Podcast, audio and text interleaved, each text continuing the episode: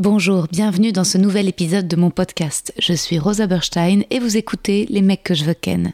Je suis actuellement en rodage de mon tout nouveau spectacle, c'est complet à Paris au Cartel, mais vous pouvez me retrouver prochainement en tournée à Montpellier, Lille, Bruxelles, La Roche-sur-Yon, Ergué-Gabéric, Aix-les-Bains, Istres, Dessines et Saint-Étienne. Tous les liens pour réserver sont sur mon site internet. À bientôt. When it comes to your finances, you think you've done it all. You've saved, you've researched, and you've invested all that you can. Now it's time to take those investments to the next level by using the brand behind every great investor, Yahoo Finance. As America's number one finance destination, Yahoo Finance has everything you need, whether you're a seasoned trader or just dipping your toes into the market. Join the millions of investors who trust Yahoo Finance to guide them on their financial journey.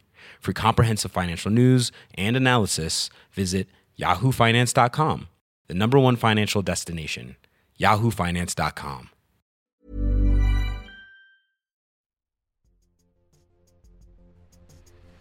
Les mecs, les mecs, les mecs que je veux ken. Mes Stambouliotes chéris, je sais que vous n'êtes majoritairement pas des habitants d'Istanbul, les auditeurs et auditrices, mais je trouve ça mignon Stambouliote. Mes Stambouliontins, Stambouliotines, j'espère que vous allez bien. Merci pour vos retours sur les dernières auditrices anonymes, Laura et Julia, je crois qu'elles ont su vous toucher en plein cœur. Et maintenant c'est parti pour l'édition classique, la Summer Edition avec des personnalités publiques. On commence avec l'actrice réalisatrice Fanny Sidney. Fanny a entre autres réalisé la première saison de la série Jeune et Gaulerie sur OCS et récemment la série Brigade Mobile sur Arte TV. Vous la connaissez certainement en tant qu'actrice grâce à la série 10% pour laquelle j'avais passé le casting. On en parle longtemps durant cet épisode qui a été enregistré chez moi début mars. Je m'excuse pour les bruits de bouche, Fanny et moi prenions le petit déjeuner. Promis, ça ne devrait pas vous empêcher d'apprécier notre discussion sur le métier d'actrice dont Fanny dit si justement, il n'y a aucune bonne raison de vouloir être actrice, c'est comme pour faire des enfants. De sa difficulté à supporter la pression des plateaux de tournage, à la découverte de l'hypnose, au choix de son pseudo lié à l'amour mythologique de ses parents, j'espère que ce premier épisode de juillet vous fera vibrer. Alors, le petit praliné, là, il est. Les auditeurs vont me buter, mais ils savent que de temps en temps, je prends le petit déj ou le goûter avec mes invités. Il est bon le petit praliné Le petit praliné. Mais tu verras que pour chocolat, il est dingue aussi. Ah hein. ouais? Ouais, parce qu'en fait, il est praliné aussi à l'intérieur. Ah ouais, d'accord. Ouais. Ah ouais, ouais. C'est marrant, c'est une, c'est une boulangerie sur la place de Bagnolet qui est beaucoup trop chère pour Bagnolet. C'est pour la population de Bagnolet. Écoute, non, je vais pas te dire le prix du pain au chocolat que j'offre à mon invité, mais genre les gens sont, c'est trop bizarre de sur la place de Bagnolet créer une boulangerie trop chère pour tout le monde. Parce qu'elle a des clients. Il n'y a que toi qui y va. Mais il y a que moi qui y vais, qui suis prête à dépenser. Non, il y a des clients, mais tu vois, tout le monde genre se serre la ceinture pour pouvoir. euh, tu vois, c'est un peu bizarre, c'est une tentation, c'est un rappel de. C'est comme si t'avais un truc hyper parisien en plein bagnolet, Ouais. alors que tout le reste est très bagnoleté. Tu vois, les restaurants, les machins, pizzeria, il y a un truc où tout le monde s'est mis un peu. euh, Sauf cette boulangerie. Ça, c'est pas trop. euh, comment on dit Gentrifié Ouais, exactement. Mm. Ça se gentrifie, mais doucement. Ouais. Ouais. Enfin, si, quand même, complètement. hein. La Mais, petite rue, là, elle est trop cool. mais c'est mignon, hein, ici. Hein. c'est trop chaud. Ouais, ouais, non, c'est top. Je t'ai écrit un petit poème. Fanny, comment nous sommes-nous rencontrés? Quelle a été la première fois? J'avais entendu parler de toi. Je connaissais bien deux de tes ex. On avait dû se croiser à des fêtes, des castings, peut-être Mesrine, certainement populaire de Régis Poinsard. En tout cas, ce fut le casting de 10% qui fut déterminant dans ma relation à toi. Nous étions toutes les deux en lice après plusieurs mois d'audition, trois tours à revenir pour tester des répliques avec celui qui jouerait le père, Mathias. Finalement, ce fut toi. Et pour me contrôler, j'essayais de voir les choses en face. Tu avais plus d'expérience à l'image que moi, t'avais tourné dans la série Hard et aussi dans Casting avec Pierre Ninet. Et puis, t'avais fait la Fémis. J'ai toujours été impressionnée par ton parcours, que tu sois actrice et réalisatrice. Et étonnamment, quand je vivais un drame avec le personnage d'Edouard dans mon livre, nous continuions toutes les deux à nous croiser sans nous rencontrer. À la projo de Selfie, film dans lequel tu as joué, j'y ai aussi un petit rôle dans l'un des sketchs. À la projo de la série Loulou, euh, dont tu as réalisé certains épisodes. J'ai été coupée au montage, mais j'avais une réplique rigolote avec Marc Fraisse dans la scène avec les parents d'élèves. Aujourd'hui, nos vies cessent de se croiser, on se rencontre. Grâce à Instagram, finalement, à la vidéo France TV Slash que tu as partagée, je me suis dit, mais il faut que je t'envoie mon livre. Puis tu es venu au spectacle, et maintenant nous sommes inséparables. je sens que l'on va faire de grandes choses ensemble, et j'espère que cette discussion encouragera les actrices en compétition à des castings à s'aimer tout de même et à compter les unes sur les autres. Trop. Mais oui, et tu, tu, avais pensé aussi à ça, à la, au projet de selfie, on se l'est rappelé hier, mais à la projet de Loulou aussi, encore une fois. La projet de Loulou, ouais. Euh, ouais. je vois très bien en effet dans selfie euh, euh, ce que tu fais, t'es hilarante, j'adore. et, et, non, est-ce que t'as pas cité ce casting sur, pour ce film anglais? Lequel déjà? Où on s'est recroisés, on s'est recroisés et c'était euh, un truc, euh, c'était pour Dior. Tu vois, tu te souviens de, ce truc-là? Oh Et moi, j'ai été assez mal accueillie par une, une directrice de casting qui est partie manger pendant mes essais. Ah ouais? C'était pas cool. Et Et t'étais là, et, et je me dis. Enfin, je, je, trouve ça assez fou ce que tu racontes sur le casting de 10%. Euh, après avoir lu ton livre, j'ai réagi parce que, parce que ces lignes-là, ça a été une déflagration. C'est très étrange. Physiquement, il s'est passé un truc. Euh, parce que, parce que pour passer un casting, il faut croire qu'on est toute seule ou qu'il n'y a que soi, ou qu'on est la meilleure. Euh, dépasser la peur de, de l'autre, ou. Enfin, c'est je trouve que c'est un un équilibrisme euh, avec soi et son ambition qui est compliqué. Euh, et je savais pas que c'était toi. je savais qu'on n'était plus que deux. Je savais pas que c'était toi. Et, euh, et, ensuite, quand je t'ai recroisée, moi je t'avais vu dans plein de choses, quand on s'est recroisé à ce casting Dior, je me suis sentie toute petite de te croiser. Je me suis dit, putain, ok, Rosa Burstein fait chier, quoi. Ah ouais? Ah vraiment, j'ai eu un truc. Et quand j'ai lu tes lignes, je me suis dit, eh oui, mais pour toi, à ce casting-là, j'étais la meuf de 10%. Mais oui, complètement. Mais attends, c'était projette. Mais oui, complètement. Mais c'était où déjà le casting Dior C'était euh, c'était euh, dans le centre, euh, dans le centre de Paris,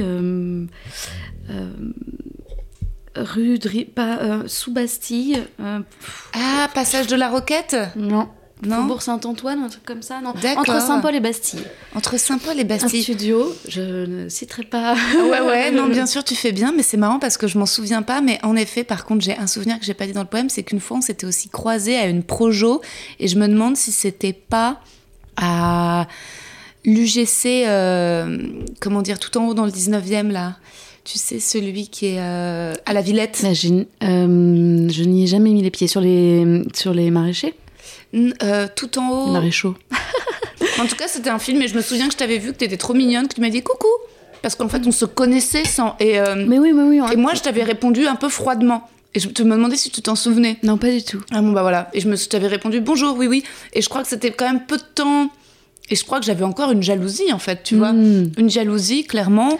Oui, mais tu vois, c'est fou parce que moi, ne sachant pas. Euh, enfin, et t'ayant vu dans Les Liaisons Dangereuses, dont j'ai passé le casting et raté haut la main, pour moi, c'était Rosa euh, qui avait eu euh, un rôle que j'avais pas eu quand je t'ai croisée au casting Dior. Donc, il y a eu ce, tout ce truc. Et, et, ce que je trouve très difficile, hmm. c'est ce moment où, en fait, t'es en face de quelqu'un que tu connais, dont tu connais le travail, parfois des amis il faut quand même te dire que ça va être pour toi. Ouais. Ça, c'est hyper violent.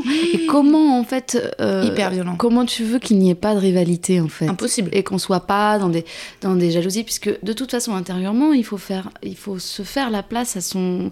Ouais, à son orgueil. Ouais, à sa foi, à sa. Et euh, parce que. Enfin, moi, le nombre de castings que j'ai passé en en me disant, euh, enfin, en, perdant mes moyens parce qu'il y avait quelqu'un. Ah ouais, euh, complètement. Tu sais que tu croises dans la salle d'attente et tu te dis, mais oui, bien bah, sûr, c'est elle, euh, évidemment. Bah, bien sûr. Ouais. Et puis tu sais, le truc de 10%, en fait, pourquoi c'était aussi très chelou c'est que juste avant qu'ils prennent leur décision, j'avais eu Clapiche au téléphone.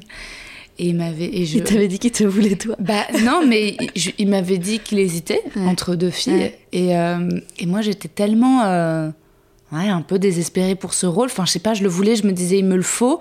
Que j'avais dit, mais je peux t'envoyer. Je, je, venais de tourner dans euh, le film euh, The Programme sur Lance Armstrong, de film de Frise que personne n'a vu. Mais moi, à l'époque, je me ah disais, tu vois, ça va être énorme. Classe, donc j'ai dit, mais je peux peut-être essayer euh, de t'envoyer les scènes, de demander hmm. aux, aux, Anglais. Évidemment, c'était impossible, mais t'es là, ouais, peut-être. Et je crois qu'il m'avait dit quelque chose comme, pourquoi toi? Un truc. euh, Enfin, il m'avait posé la question de. Pourquoi, pourquoi ça serait toi, Camille? Ouais, il fallait peut-être que je dise, peut-être qu'il fallait, il aurait fallu à ce moment-là, dans cet appel, ce coup de fil, que je le convainque une ultime fois. Moi, je crois que pour avoir euh, appris, euh, de passer un peu de l'autre côté, Ouais. et appris de ce qui se joue, je sais par exemple que je, je, je ne faisais pas l'unanimité.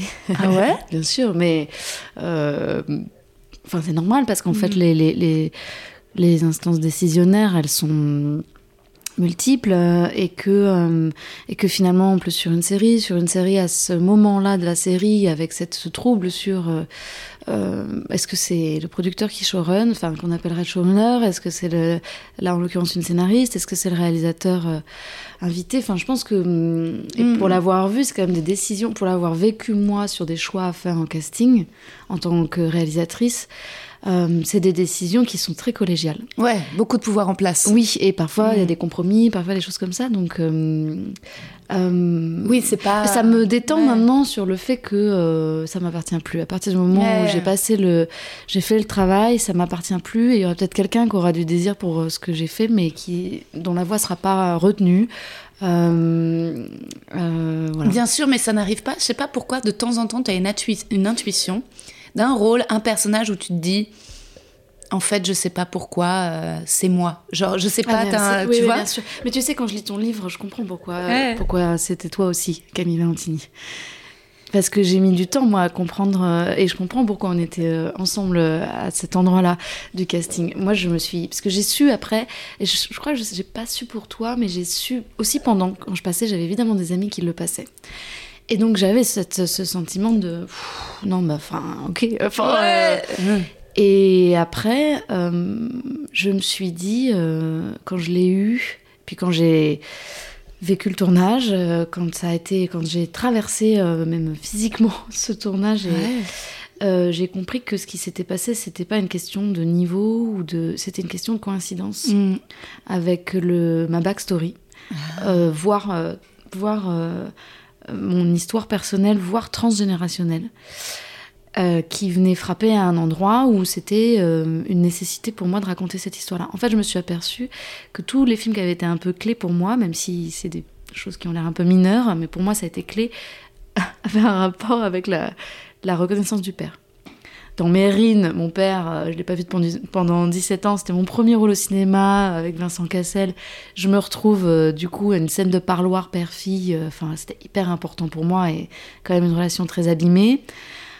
Et puis ensuite il y a eu Hard, euh, où là, bon bah c'est un personnage qui fait le deuil de son père pendant quatre saisons puisqu'il meurt au premier épisode.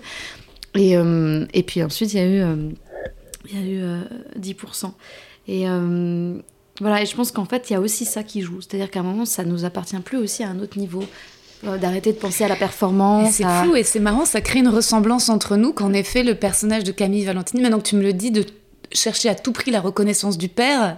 Lol. Lol Bah ouais, c'est vrai que c'est dingue. Et c'est vrai. Et, je, et, euh, et, et oui, moi, je sais pas pourquoi, moi, ce qui m'avait frappé aussi, c'était le fait que euh, sa naïveté et son envie euh, d'appartenir à un monde aussi. Ouais, je crois sûr, que c'était ça. euh, Bien sûr. Et sa maladresse, il y avait quelque chose en fait aussi de, Ouh. du comique du personnage. Ouais. Et j'étais persuadée que en fait, pour moi, il y aurait que des rôles un peu comiques qui fonctionneraient. Que tu vois, à chaque fois qu'il y avait des rôles graves, bah, il y aurait dix mille fois plus d'actrices françaises un peu marquées, un peu, tu Mmh, sais, euh, intense. qui- intenses, dures, qui correspondraient. Ouais. Mais que moi, ce serait toujours des personnages Ouais. un peu légers finalement. Avec, euh, et donc, je me disais là, c'est. euh, mais oui, c'est marrant. hein. En fait. Finalement, les filles qui se retrouvent au dernier euh, round d'un casting devraient se rencontrer, tu Ouais. vois, parce que euh, ça veut dire qu'elles ont des choses en commun plus profondément. Ouais, mais après, tu, tu t'ouvres la- la- la- le capital empathie. Et en fait, Ouais. euh, si tu fais ça, tu risques de perdre ton job. Enfin, tu vois, c'est ça qui est très compliqué. C'est qu'en fait, moi, euh, j'ai envie de dire, quand je Bah rencontre ouais. quelqu'un que j'aime, et franchement, euh, je te souhaite tout le bonheur du Ouais. monde. Et du coup, si tu veux mon travail, je te. Enfin, j'aurais, j'ai, Bien sûr. j'ai besoin de, à un moment. D'un égoïsme naturel, c'est ouais, obligé. malheureusement, c'est terrible. hein, mais Mais c'est la vérité, et c'est vrai, et tu peux pas t'empêcher, même si. Alors à l'époque, c'était moins développé, ce truc de sororité et tout, mais moi, même si la jalousie à ton égard, c'était plus comme une espèce de petite, euh, tu sais, de petite pique où euh, c'est comme quand les gens me disent ah tu ressembles à Anaïs de Moustier. C'est le truc où je là oui, je sais. Ah oui. et, et tu vois, les gens me disaient toujours eh mais attends, mais euh, t'as pas, tu voudrais pas jouer dans 10% Tu, as pas, tu connais 10% T'as regardé 10% Ah là là. Et à chaque fois, j'étais genre oui, oui, j'entends. Et tu sais, la série, c'est long, tu vois, ça a été la... à chaque fois. pénible. J'entendais cette phrase, j'entendais cette phrase, j'entendais cette phrase, et ça revenait un petit peu, euh, un peu piqué euh, à cet endroit, jusqu'à ce que Ouais. un jour ça part, tu vois, avec le temps. Mais il y avait toujours ce petit, toi, il y a un, un rôle, un casting dont t'es passé à côté et qui revenait un peu te hanter. euh. Non, il me, il, me, il me hante plus parce que je prends en charge mes récits et que je suis suffisamment occupée pour, euh, pour, euh, pour être passionnée et m'être émancipée du, désir des autres. Il y en a un, ouais, qui. en fait, il y, il y a des castings. Ah là là, il y a des castings où je me suis dit, euh, ça bascule. Si, Ah ouais. si je laisse, Bah ça ouais. bascule. Et, euh, et je les ai, je les ai pas. je les ai. Tu ouais, penses à un en particulier? Je pense à deux là récemment. ouais, une rencontre avec une réalisatrice, euh, un des essais, euh, enfin avec quelqu'un qui avait une. Et, et là pour le coup, comme maintenant j'ai identifié cette chose-là de la coïncidence entre ce que le personnage a raconté et ce que j'ai à comme mission Ouais. de récit. euh, là, je l'avais identifié, donc pour moi, il y avait en plus ce truc de bon. euh, C'était très et je pense qu'il faut pas l'identifier en fait. Parce que moi, sur Camille Valentini, je l'avais pas identifié. Ouais.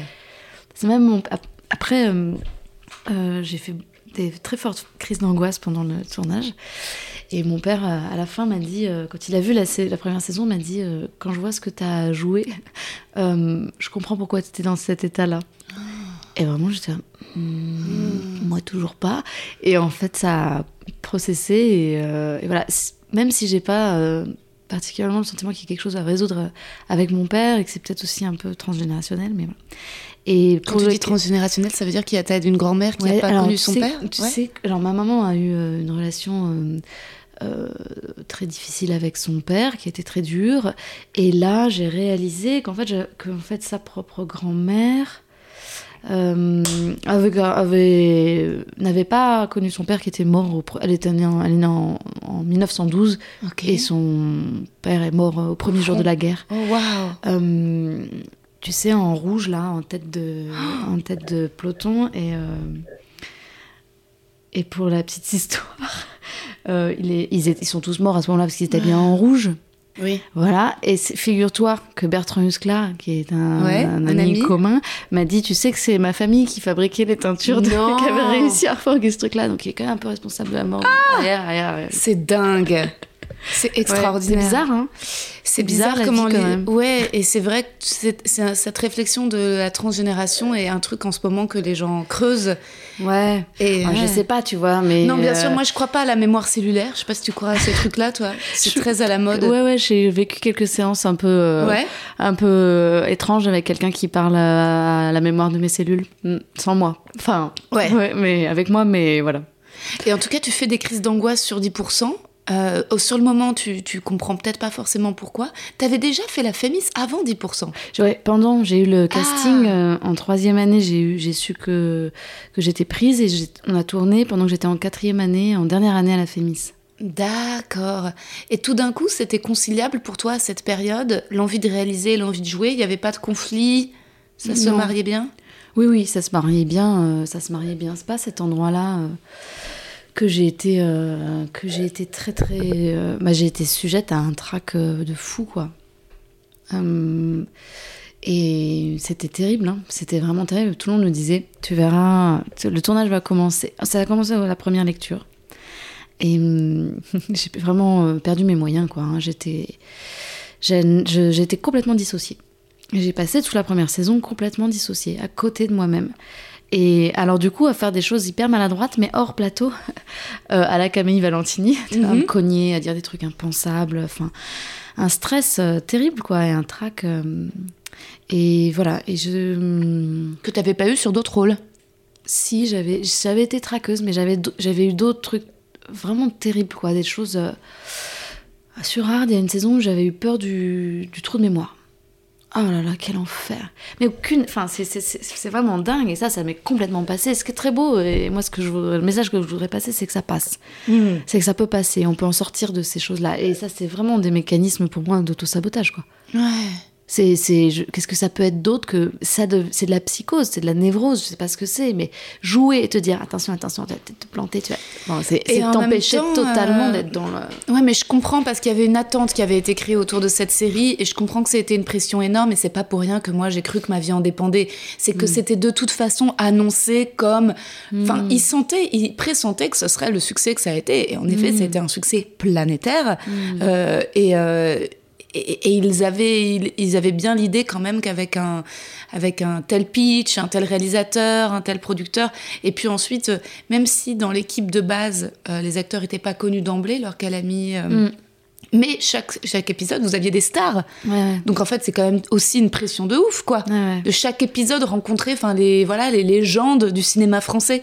Euh, je comprends que t'es, enfin tu vois, c'est un, contexte. Euh, je pense que je me suis pris la plus belle suée de ma vie dans cette scène de l'ascenseur avec euh, Cécile de France où vraiment c'était un enfer quoi. J'allais dire.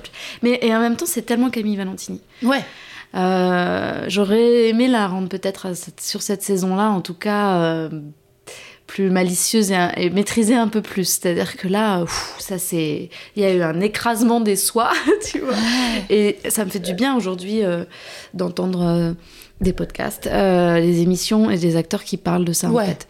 Euh, J'aurais aimé à 20 ans euh, avoir, euh, avoir des gens entendre. Je je sais pas pourquoi j'ai pas trouvé ces informations-là. Est-ce qu'elles n'existaient pas? On s'autorise plus aujourd'hui Est-ce que j'étais pas hum, On s'autorise à peine aujourd'hui. à dire qu'on a très peur et que Très- c'est très dangereux ce métier Hyper rare, c'est hyper rare. Ah bah, moi je trouve Ouais. que moi j'ai toujours été en manque de témoignages de la part d'actrices françaises. Ah oui. J'ai toujours Ouais. puisé euh, les sources dans les actrices américaines, dans les émissions de l'acteur studio, Ah dans ouais. les podcasts Et américains. qui en parle ça Moi j'ai Et l'impression en qu'en fait y il y a tellement justement et j'ai une psy qui m'a dit une phrase que je trouve vraiment merveilleuse qui m'a dit c'est très difficile de supporter sa chance. Ah, Je dis ah, ah bah oui bien joué merci euh, Ouais. parce qu'en fait cette injonction euh, au plaisir euh, à la joie à la le- enfin je, je, je- comment dire je je je sais pas comment dire Bah, c'est le sentiment d'imposteur.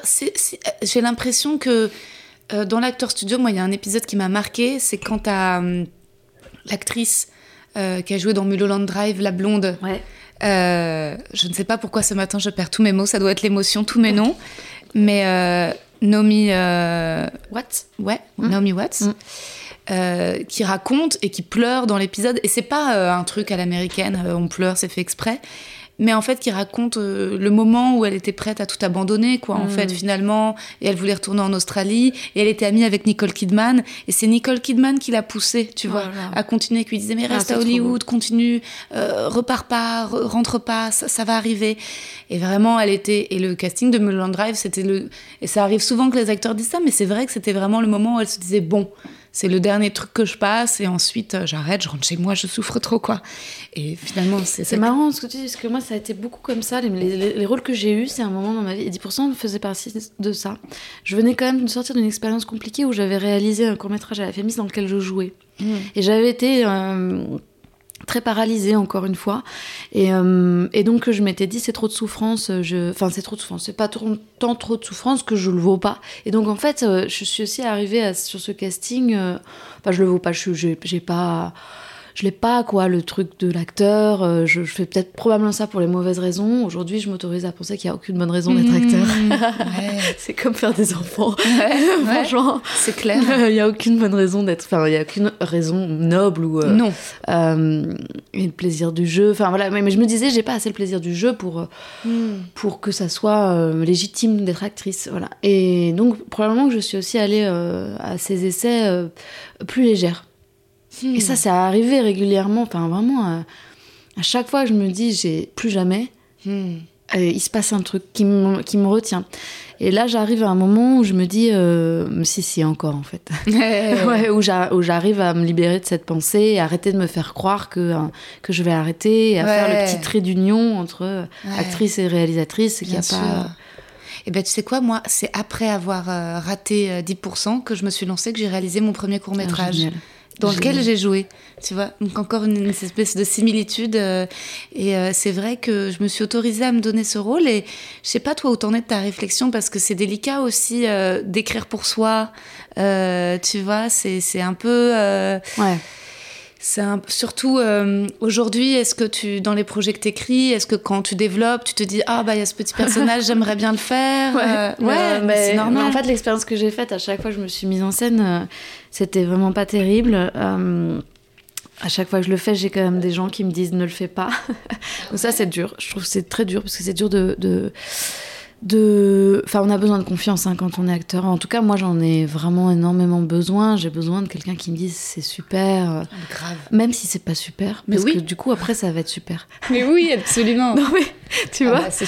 Si je vois quelqu'un qui, qui, est déconfit devant ce que je fais, c'est ah mais non, Déjà que j'ai mon, petit démon, mes petits auto-jugements qui, enfin, ah bah, j'ai appris à éteindre et à, travailler, mais euh, et donc voilà. Et donc là, oui, oui, j'ai un, un, projet dans lequel j'ai très envie de jouer, euh, mais euh, je suis comment dire struggled avec avec ça tu vois je, ça me j'ai pas de meilleurs mots c'est c'est je, très ambivalente en fait. À un moment, je me vire, à un moment, je me garde, à un moment, je me dis euh, à tous ceux qui veulent pas que je le fasse ou qui me conseillent. Peut-être qu'il faut que tu trouves la personne qui, dans ce projet, sera là aussi pour te coacher, euh, même si ce mot est un peu galvaudé, mais euh, en fait, c'est aussi beaucoup ça, tu vois. Mine de rien, moi, le spectacle de stand-up, si je suis arrivée à monter sur scène avec mes textes, mais c'est aussi parce que j'avais une metteur en scène qui me donnait beaucoup d'amour et. Ouais, c'est sûr, c'est sûr, mais je, je, je suis hyper impressionnée, moi, par cette par cette, bah, ce péril-là, hein, ce risque-là, cette, euh, cette audace-là euh, d'aller monter sur scène. Je sais pas, moi j'ai pas pu faire de théâtre parce que je vivais plus en fait la journée. Ouais. Je, je, j'arrêtais de vivre, euh, enfin un peu comme cette première saison de 10% où en fait j'étais si dissociée, j'étais, j'étais en permanence dans le scénario catastrophe du tournage, ah. mais même avec des amis, même, enfin et donc je donnais le change et j'étais complètement absente au présent complètement absente au présent. Et donc, et alors le théâtre, mais, euh, mais euh, puissance 10, quoi. Enfin, le théâtre ou la scène ou le live, quoi. Oui, c'est vrai qu'il y a une pression, mais c'est différent. Parfois, il y a moins de gens, il y a moins d'argent en jeu, il y a moins de, de mmh. regards, c'est plus.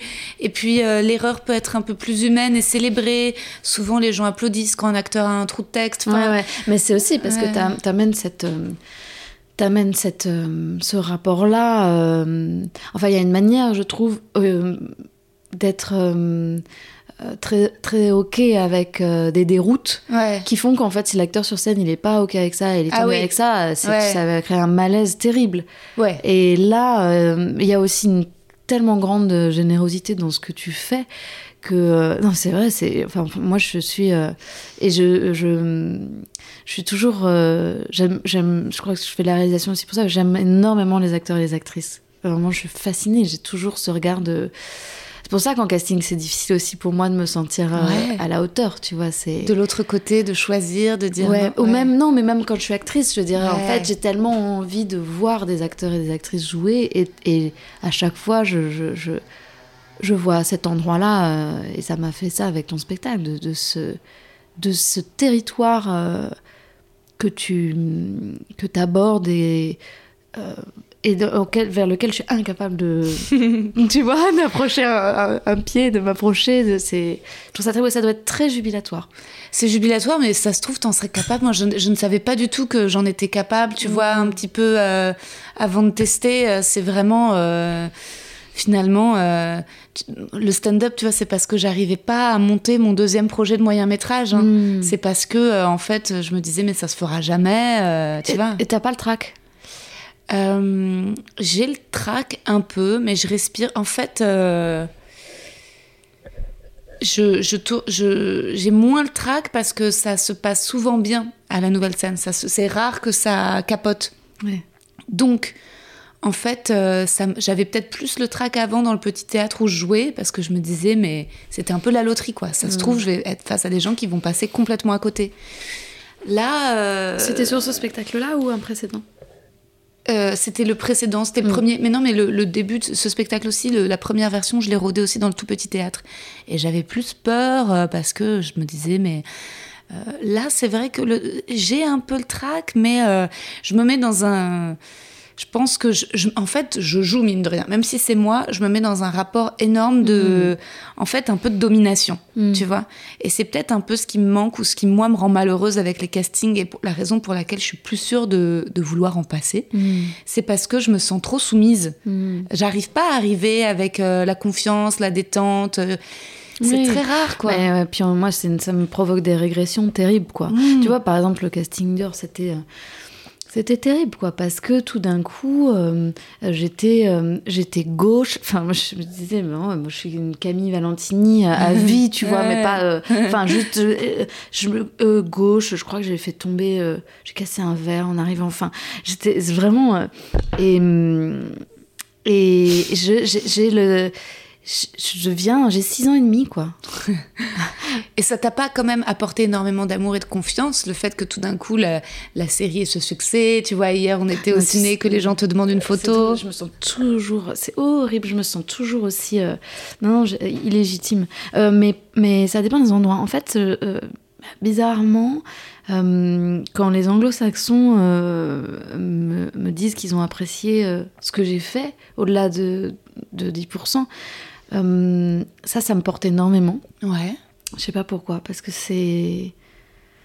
Je sais pas pourquoi. Mais. euh, Mais non, je suis, je suis euh, intimidée. Si je dois être très honnête, il y a une. J'ai toujours un rapport à la honte hein, quand je joue. Et. euh, Et. Et encore aujourd'hui, j'ai un peu honte. Mais je comprends cette honte. Alors c'est marrant, moi c'est pas quand je joue, mais moi j'ai toujours eu honte de dire que je voulais être actrice, ou même quand tu vois les Ouais. gens me disent. Enfin, euh, j'ai un peu honte aussi parce que j'ai l'impression que c'est révéler quelque chose d'hyper intime. C'est comme si on avait choisi comme métier un, un fantasme inavouable. Enfin, tu vois, on demande pas aux gens dans la rue euh, est-ce que toi t'aimes? Et tu vois un Ouais. truc ultra euh, secret quoi. Et en fait, ce truc ultra secret, ultra enfantin, tu vois. Et bah finalement on doit le dire et c'est ça notre métier. Mais euh, en fait ça devrait être notre activité cachée en fait. Personne ne devrait le savoir qu'on aime être, enfin tu vois qu'on pratique. On devrait euh, et euh, et je pense mais même même même parfois humoriste moi aussi j'ai un peu honte parce que dans la vie je suis pas non plus une grande rigolote tu vois. Et je pense qu'il y a aussi. C'est. c'est, hum, euh, T'es plutôt rigolote hein, dans la vie. Ah, tu trouves Bah, c'est parce que tu m'inspires des, des envies d'être marrante mais je ne suis pas avec tout le monde. Je, suis- je suis marrante avec C'est les gens qui m'inspirent ça. l'envie d'être marrante. hein. c'est la synchro. Ouais, ouais, ouais. Mais euh, euh, non, mais tu sais, c'est aussi c'est c'est c'est aussi cette idée que en fait. Comment dire Tout le monde a une tout le monde peut s'exprimer sur enfin sur c'est rare des métiers euh, enfin mon père par exemple qui est informat- ingénieur informaticien euh, comment savoir s'il a fait du bon boulot aujourd'hui ou pas Euh, pers- donc personne va en fait c'est très compliqué cet endroit où et c'est ça qui provoque aussi un peu de la honte c'est qu'en fait tout le monde se permet de venir Ouais. te donner son avis Ouais. et le, le, le plus euh, désolant parfois ou, euh, ou blessant, c'est quand c'est tes proches Mhm. euh, qui n'y connaissent rien, qui ne savent pas euh, euh, ce que c'est que euh, bah, gérer la pression, euh, euh, ce que c'est et qui ont parce que tout le monde a vu des acteurs et des films et des grands acteurs et voilà ont une idée de ce que doit être le jeu. Euh, et ça, je pense que ça, moi, je trouve que c'est ça peut être assez accablant Ouais. euh, de se dire euh, mais je fais ce que je fais ce que je peux je fais comme je peux. Et surtout je viens pas enfin ça si les gens pouvaient imaginer qu'on vienne que tout le monde vienne commenter leur travail euh, je pense qu'ils ils seraient plus indulgents et plus tendres et, Et sur les tournages, les gens qui te parlent de ton corps, et même parfois Mm. les, les chefs-op qui te parlent de ton visage, ou les costumières, ou tu sais, même parfois les retours où on te dit attention, euh, euh, ouvre pas trop grand les yeux, t'as l'air d'une folle. Enfin, tu sais, des, des phrases où les gens dans la vie, ils ont tous des tics de, de langage, d'expression, des et, et d'un coup, quand t'es sur un plateau, on te, on te parle de toi, mais Ouais, de ouais. toi dans ta chair, quoi. bien sûr oui, bien sûr Et c'est étonnant. Et parfois, et c'est pas, pas forcément méchant. Moi, je sais que parfois, on m'a souvent fait ce retour sur mes yeux. Avant, je me disais, ah, mais j'ouvre trop grand mes yeux, j'ai une tête de folle, il faut que j'ai un visage plus normal. Mm. Euh, et puis ensuite, oui, il y a, il y a le, le rapport au corps, euh, où ensuite, il faut, tu vois, moi, c'était beaucoup euh, des remarques sur mon poids, quoi. Tout le temps, tout le temps, tout le temps, euh, tout le temps, tout le temps, tout le temps. Toi, t'as eu des remarques complexantes de la part de maquilleuses, de- des trucs. euh, non? J'ai, enfin, oui, mais pas de la part de maquilleuse. Ouais. euh, et d'ailleurs, euh, non, non, j'ai, j'ai, vécu un tournage où il a été dit euh, qu'il fallait que que je rajeunisse pour comprendre pourquoi le, le, pourquoi le, personnage masculin était amoureux de moi. Donc il fallait me rajeunir absolument, que je sois un bonbon. Mmh. et hum, l'acteur en question euh, est né la même année que moi, donc euh, hmm. voilà, ça pose quand même quelques questions. Et surtout, il a été dit texto que, euh, que ma parentalité devait être cachée. Enfin, hmm. c'était pas parce que j'étais une, MILF qu'il fallait que le spectateur le sache. Waouh. Et, et celle-là, elle m'a... Elle m'a elle m'a violenté très fort, d'autant que l'échange que j'ai eu ensuite avec le réalisateur a, été compliqué parce que je lui ai expliqué que j'avais envie qu'on crée ensemble un, modèle de rôle, un modèle féminin de 35 ans, désirable, sans que ça passe par une mini-jupe et par le fait de la rajeunir. Et, euh, et, et, donc ensuite, je me suis entendu répondre que j'avais peur de vieillir, que c'était mes angoisses. Et puis... Euh, voilà, et, et, en fait, euh, j'ai envie de dire. Euh, alors, moi, c'est pas mon sentiment, parce que j'adore vieillir, j'adore regarder mon corps euh, se transformer. J'ai une petite fascination presque un peu morbide, hein, finalement, pour ça. J'aime dire, c'est un peu plus flasque. ah, les petites rides qui apparaissent. Voilà. Pour l'instant, ça me fait rigoler. Peut-être ça me fera plus rigoler à un moment, mais j'ai pas l'impression d'avoir peur de vieillir. Euh, par contre, oui, je suis très angoissée qu'il n'y ait pas de représentation valable de nos corps, de nos êtres, de nos personnes euh, passé un certain âge. Je suis très inquiète de, euh, du fait que, en effet, jusqu'à peu et encore maintenant, les rôles, enfin, passé un certain âge, on était, mm. il y avait une sorte de, de, de, désert, de représentation, des représentations, voilà. Donc euh, ça c'est très chelou quand même. Vieillir en tant qu'actrice et passer 30 ans, c'est le truc qui revient. Moi en effet dans ma vingtaine c'était euh, le poids et maintenant passer 30 ans c'est l'âge et attention. Est-ce que tu fais jeune? Est-ce que tu fais vieille? Est-ce que tu fais ton âge? Mm. Et les descriptions. Alors il y a des descriptions que j'ai trouvées humiliantes hein, sur les castings. Euh, la bonne pote, tu vois des trucs, mais mm. comment dire pas même j'avais passé un casting euh, alors que vraiment euh, je faisais euh, enfin tu vois je faisais un 38 40 et le rôle la description c'était la grosse du groupe quoi. Donc tu vois en plus je trouvais ça déjà pas bien qu'en fait mm. la vision de la grosseur ce soit mon corps. Mm. parce qu'en en fait non tu vois il y a des corps plus gros et même ça c'est pas réaliste. Et récemment j'ai passé un casting pour le personnage la quarantaine. Je me dis mais en fait mm. moi je me dis mais ah ou ne le mettez pas si vous avez un doute sur l'âge du perso? Ou euh, moi, je me dis, mais t'imagines, ça veut dire que, en fait, à, à 32, je passe des rôles pour des femmes de 40 ans. Ça veut dire qu'en fait, hmm. pour 32, c'est des rôles, ils les font passer à des meufs de 24 ans. Enfin, j'en sais rien. Et oui, bien sûr. Bah, c'est toutes les polémiques récentes sur la différence d'âge aussi entre des personnages historiques. Euh, Napoléon et Joséphine, non euh, avec un casting où dans la vie, je crois qu'ils avaient 8 ans d'écart. Euh, elle était étant plus âgée que lui. Et que le casting s'est arrêté sur une jeune femme de, de, 12 ans plus jeune, je crois que le. Que le c'est c'est sûr que c'est pour ça que c'est. En fait, moi, j'ai pas de problème au fait qu'il y ait encore, euh, comment dire, des résidus de, de, ces choses-là dans les, dans les textes, dans les œuvres, dans les scénarios euh, euh, qu'on lit. j'ai un problème avec le fait qu'on ne puisse pas y réfléchir ensemble. Et que on se heurte à une, à une, bah, une male fragility. pour moi, c'est ce que je vis. Pour certains, c'est white male fragility. Enfin, ça mais qu'on se heurte à cette, euh, ce mécanisme de défense qui, qui, renvoie. Je me suis beaucoup entendu dire récemment d'ailleurs, de toute façon, toi, t'aimes pas les hommes. Hein Et celle-là, elle est vraiment. Euh, ah ouais Elle est. Elle est vraiment. Euh, J'ai même pas de mots, c'est surréaliste en fait d'entendre ça. Euh, parce que tu mets pas de décolleté. Euh? Non, non, parce que euh, parce que je parce que je recadre, parce que je ah. recadre, parce que j'accepte pas d'être daronnée, hmm. que quand on claque des doigts pour me faire venir dans un bureau et m'expliquer la vie en manspreading je suis pas tout à fait ok euh, quand je suis en train de enfin je suis voilà et, je suis pas tout à fait ok. Je suis moins sympa. Bah franchement et franchement du coup en fait non j'aime pas les connards. Ouais. J'aime pas les sexistes. Ça bah, c'est clair. ouais franchement je les aime pas. Ceux en tout cas qui cherchent pas à, à y réfléchir et qui et qui sont complètement euh, ouais ouais non c'est clair je les aime pas du tout. Et euh, ou qui me disent mais moi j'adore les femmes. Celle-là aussi elle est pas mal. Je l'ai entendue encore récemment pour me rassurer. Mais moi j'adore les femmes j'ai plein de copines femmes. ouais, ouais comme j'ai aussi un ami noir. Ouais, ouais. euh, et donc ça, c'est, je crois, le truc qui, me, qui m'a le plus euh, violenté ces mm. dernières, euh, Ces derniers temps, c'est ça, c'est ça, c'est une conscience une conscience qu'en fait. euh, Enfin, j'ai rêvé naïvement à des impossibles, en fait. J'ai rêvé quand j'avais 14 ans d'être footballeuse. Il n'y avait pas de footballeuse, en fait. Hmm. Enfin, on pouvait pas en vivre. Donc, euh, Et puis euh, après, j'ai rêvé pendant 15 ans. euh, Mes rêves ont, ont de l'ambition, mais j'ai rêvé Mm. d'avoir une palme d'or. Et puis qu'en Mm. fait, quand- c'est Julia Ducournau qui a pris la, la palme d'or Ouais. cette année. Deuxième femme dans l'histoire Voilà. du Et cinéma. là, j'ai, et, et je me suis dit, mais enfin, qu'est-ce que, comment, enfin, de, de- qu'est-ce que je m'imaginais au- au-delà de, de la qualité de nos œuvres après? Mais je pense qu'on a visé la lune, on atterrit dans les étoiles, donc. euh, euh, Mais tu peux très bien avoir une palme d'or. euh, Moi, je suis sûre que ouais, tu en tu auras une. carrément, je pense que tu en auras une. hein.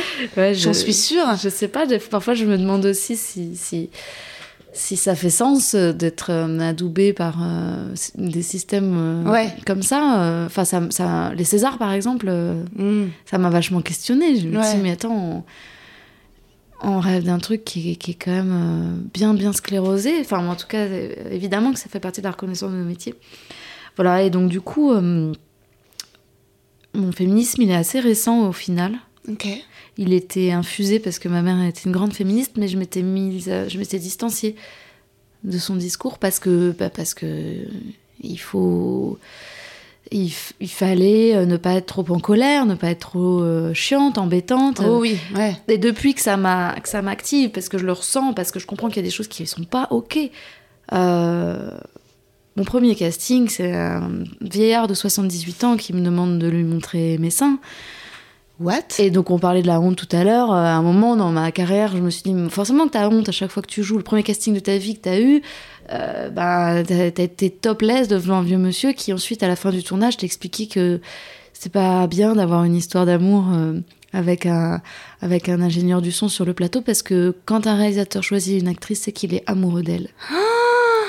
En m'em- en m'emmenant euh, dans les bois, euh, enfin c'est une anecdote que je commence à raconter. Je me suis pas autorisée à la raconter pendant longtemps, mais aujourd'hui je me dis mais euh, et, et à 16 ans j'ai cru que c'était moi qui avais fait une bêtise, bien sûr.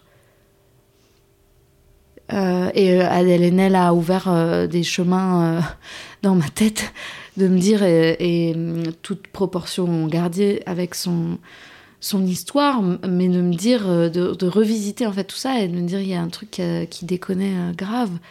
Et pour pouvoir exister dans ces métiers-là, je l'ai j'ai pas écouté. En fait j'ai j'ai- j'ai pas écouté cette dissociation dans laquelle ça provoque dans laquelle ça met les corps. Et euh, voilà. Et aujourd'hui je suis plus alignée même si c'est dur en fait de sentir que ça crée des adversaires là où on n'a pas envie qu'il y en ait parce que Mais en fait, on réalise, mais c'est vrai que Amy Too, ça a été une réalisation énorme. Et le nombre de trucs où même parfois, moi, je dis Ah, mais en fait, ça, oui, ça, c'était du harcèlement. Ah, en fait, ça, bah oui, si, ça l'était aussi. euh.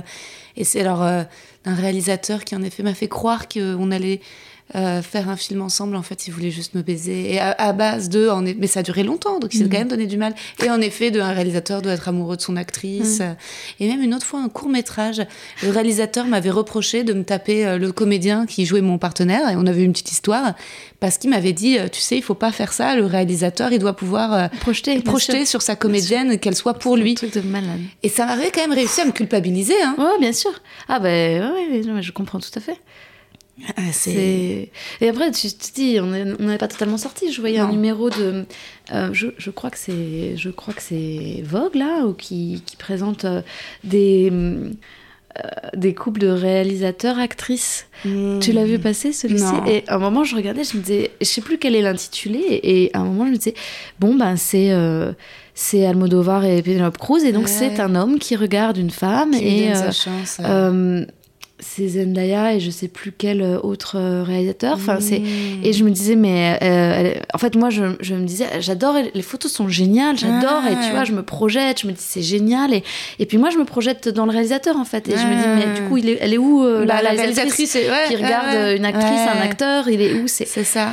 Et il y en a pas. non parce Ouais. que enfin bon voilà mais euh, Mais c'est vrai, hein, c'est tous les power couple euh, qu'on avait. Je me souviens, c'était Tim Burton avec, alors, avec des super actrices, avec euh, l'actrice anglaise, tu sais, qui joue dans ses films. Christina non C'est pas- Ricci C'est pas Christina Ricci, c'est Oli- Oh, bah c'est le podcast où j'oublie. Tu sais, avec les grands yeux noirs qui joue aussi dans The Crown.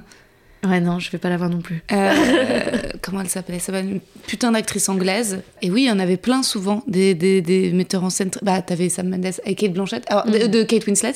Donc des super réalisateurs avec des super actrices, mais avec souvent en effet cette dynamique de celui qui regarde et celle qui regardait. Et, euh, et tu te souviens, on a grandi dans les années 90 avec ce modèle ultra sulfureux de Demi Moore et euh, qui était avec un homme plus jeune qu'elle. Qui Ah était- ouais, bien sûr. Tu vois Ouais, ouais, ouais.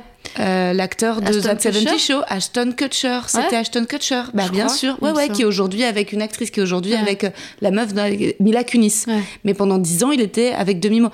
Et je me souviens, tous les magazines, mais c'était tellement inhabituel. Ouf. Alors pourtant, c'est deux acteurs, Mm. mais qu'une femme soit avec. Et de toute façon, on l'a vu avec l'élection de Macron aussi, mais d'un coup. Et c'est vrai que. euh, moi, parfois, je me dis, ouais, je vais être avec des mecs plus jeunes, mais par provoque, un peu euh, pour, euh, tu vois, pour euh, justement, parce qu'en mode, quand les gens sont là, ouh, et je suis en mode, bah ouais, et alors. Bon, après, il se trouve que les mecs plus jeunes sont souvent immatures aussi, donc bon, voilà, ça, ça dépend desquels. Mais t'as ce truc, globalement, de. Tu vois, je me dis, est-ce que euh, c'est trop bien, tu- vois, de pouvoir être avec un mec et de te dire, euh, ben moi je bosse plus, ou lui il fait. Enfin, tu vois, est-ce qu'on a le droit de dire que genre ton mec euh, plante dans le jardin des. On a le droit de le dire, je le dis tout le temps. Ils existent. Plante des fraisiers pour nos filles. Non, mais tu vois, ça pour Ouais, moi ouais. c'est euh, genre, c'est Et trop beau et quoi. cuisine des petits plats autolenghi. euh. Non, mais attends, ton Non, mec est le meilleur, ça c'est. et pour revenir juste sur ces crises d'angoisse, alors, comment t'as réussi à les, à les résoudre? Alors, euh, je, me suis mise à l'hypnose. Et c'était. Je, je m'y suis intéressée. Pourquoi je m'y suis intéressée? Au départ, au départ, je m'y suis intéressée parce que euh, il y avait des outils, des petits outils d'auto-hypnose qui m'intéressaient. Il y avait ça, ça allait aussi avec tout un moment où j'étais très, très euh, pensée magique. euh, Ah ouais Tu vois, j'avais lu, tu, tu vois, ces bouquins infâmes là, le secret. J'étais à fond dans. euh, il faut euh, demander à l'univers, l'univers. Donc je voyais des signes partout et tout. Donc j'étais quand même assez sur quelque chose de, en tout cas de, Mystique ou- ouais, mais mental, surtout de projection. Et puis progressivement, je me suis dit, mais j'ai découvert l'hypnose et, et je, je me suis dit, euh, mais c'est un, c'est un outil extraordinaire, mais pour diriger des acteurs en fait. Pour justement, en fait, d'abord j'ai pensé comme réalisatrice en, en projetant sur des acteurs qui auraient les mêmes problèmes que moi, c'est-à-dire euh, tout d'un coup une difficulté à gérer la pression, à être, à se sentir libre, à prendre du plaisir, euh, voilà. Et en fait, ça m'a, ça m'a servi euh, à moi comme actrice, évidemment, Mm. évidemment. C'est génial. C'est un, ouais. Et tu pratiques encore l'hypnose? Et je pratique pour moi. euh, je fais, enfin, je- maintenant, je vais voir quelqu'un. Euh, quand j'ai quelque chose à préparer, je vais voir, je vais faire une séance d'hypnose. Ça qui est génial avec l'hypnose, c'est que c'est très, c'est très précis. Faut Ouais. travailler sur un objectif très précis. Euh, ça peut être un peu la boîte de Pandore. hein. Ouais. c'est toujours le fil d'Ariane. Tu sais pas trop où, où ça va te mener, mais une séance, tu viens avec un objectif et ça bouge et ça. Mais, euh, mais en tout cas, je prépare beaucoup de choses avec l'hypnose, avec euh, quelqu'un qui m'accompagne, qui s'appelle Agathe Mère et qui est- que je recommande, qui est formidable, vraiment. Moi, je pense qu'elle est, elle a beaucoup, beaucoup de, de clients, mais, euh, mais voilà, c'est c'est quelqu'un de super. C'est une Et- hypnotiseuse. Ouais, ouais, hypnothérapeute. Hypnothérapeute. Ouais. Et elle forme à l'hypnose ou non Elle, elle hypnotise Elle, elle, a écrit un bouquin qu'on trouve euh, qui s'appelle L'hypnose et moi et qui est super ludique pour comprendre euh, tous les Ah. concepts et tout. Voilà. Et hum, moi, je l'avais rencontré au, cours de ma formation parce que du coup, je m'y suis formée dans l'idée que c'était euh, un outil pour, ma- pour la direction d'acteur, un outil pour moi pour, pour jouer, un outil en fait. Ouais. Et, hum, et en fait, j'ai tellement, tellement, tellement euh, trouvé ça génial que j'ai ouvert un cabinet dans la foulée. Qu'en fait, je me suis dit, j'ai pas envie de plus faire de protocole, j'ai pas envie de plus faire d'hypnose. Bah, là, euh, ça s'arrête. euh, allez, je, je- donc j'ai commencé à avoir des copains et des, et des copines et, euh, au cabinet. Et puis progressivement, j'ai vu des gens que j'avais jamais. Ouais, que je connaissais pas et que j'ai accompagné. Et je me suis arrêtée parce que parce qu'il y a quelque chose qui n'est pas euh, qu'on n'apprend pas, euh, qui est là, ce qui se joue euh, dans la relation thérapeutique et ce que nous-mêmes on vient mettre en jeu Ouais. euh, de, de transfert avec Ouais. la personne qu'on accompagne. Et ça, à un moment, je le maîtrisais plus. Puis j'étais enceinte et j'avais plus de capital empathique Ouais. et j'avais plus de place. Et clairement. Et mais ceci dit, hein, c'était des séances. mais enfin, ce qui est génial avec l'hypnose, c'est que c'est très très ludique. Et c'était la première fois que tu faisais un métier qui n'est pas ni actrice, ni scénariste, ni réalisatrice? Non, j'en ai fait plein. Ah ouais J'ai fait de la télé-enquête. Ah ouais, J'ai fait de la télé-enquête, j'ai fait, euh, j'étais vendeuse euh, chez aux Galeries Lafayette, euh, je vendais du parfum, euh, j'avais bien mal au crâne en fin de journée. J'ai fait plein de petits trucs comme ça et je m'étais formée aussi à la langue des signes Oh, wow. à un moment, au tout début, quand j'étais en classe libre à Florent, Ah ouais. en mode roue de secours. Ah. Euh, j'ai comme ça, j'ai quelque chose de très pratique que je peux faire euh, très vite. euh, je peux faire l'interprète ou me prendre. un- Enfin, il, me- il me manquait quand même quelques quelques étapes pour être pour avoir un diplôme d'interprète, mais Encore un endroit où on s'est croisés, donc t'étais en classe libre, t'étais quelle promo? J'étais. euh, 28 ou 27 Moi Ah j'étais ouais. promo 30. Attends, excuse-moi, Oui, il y a un chat qui miaule. Je l'enferme dehors. Depuis tout à l'heure. Bah,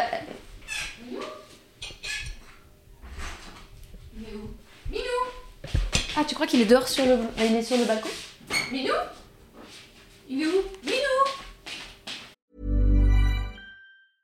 When it comes to your finances, you think you've done it all. You've saved, you've researched, and you've invested all that you can.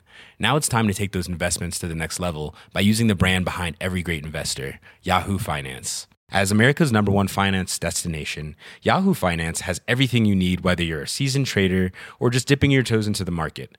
Join the millions of investors who trust Yahoo Finance to guide them on their financial journey. For comprehensive financial news and analysis, visit yahoofinance.com, the number one financial destination, yahoofinance.com. C'est vrai Ah ouais, tu m'étonnes. C'est pas toi mon bébé Oh, il dort confortablement. Tu vois, la mère en moi. Ouais, ouais.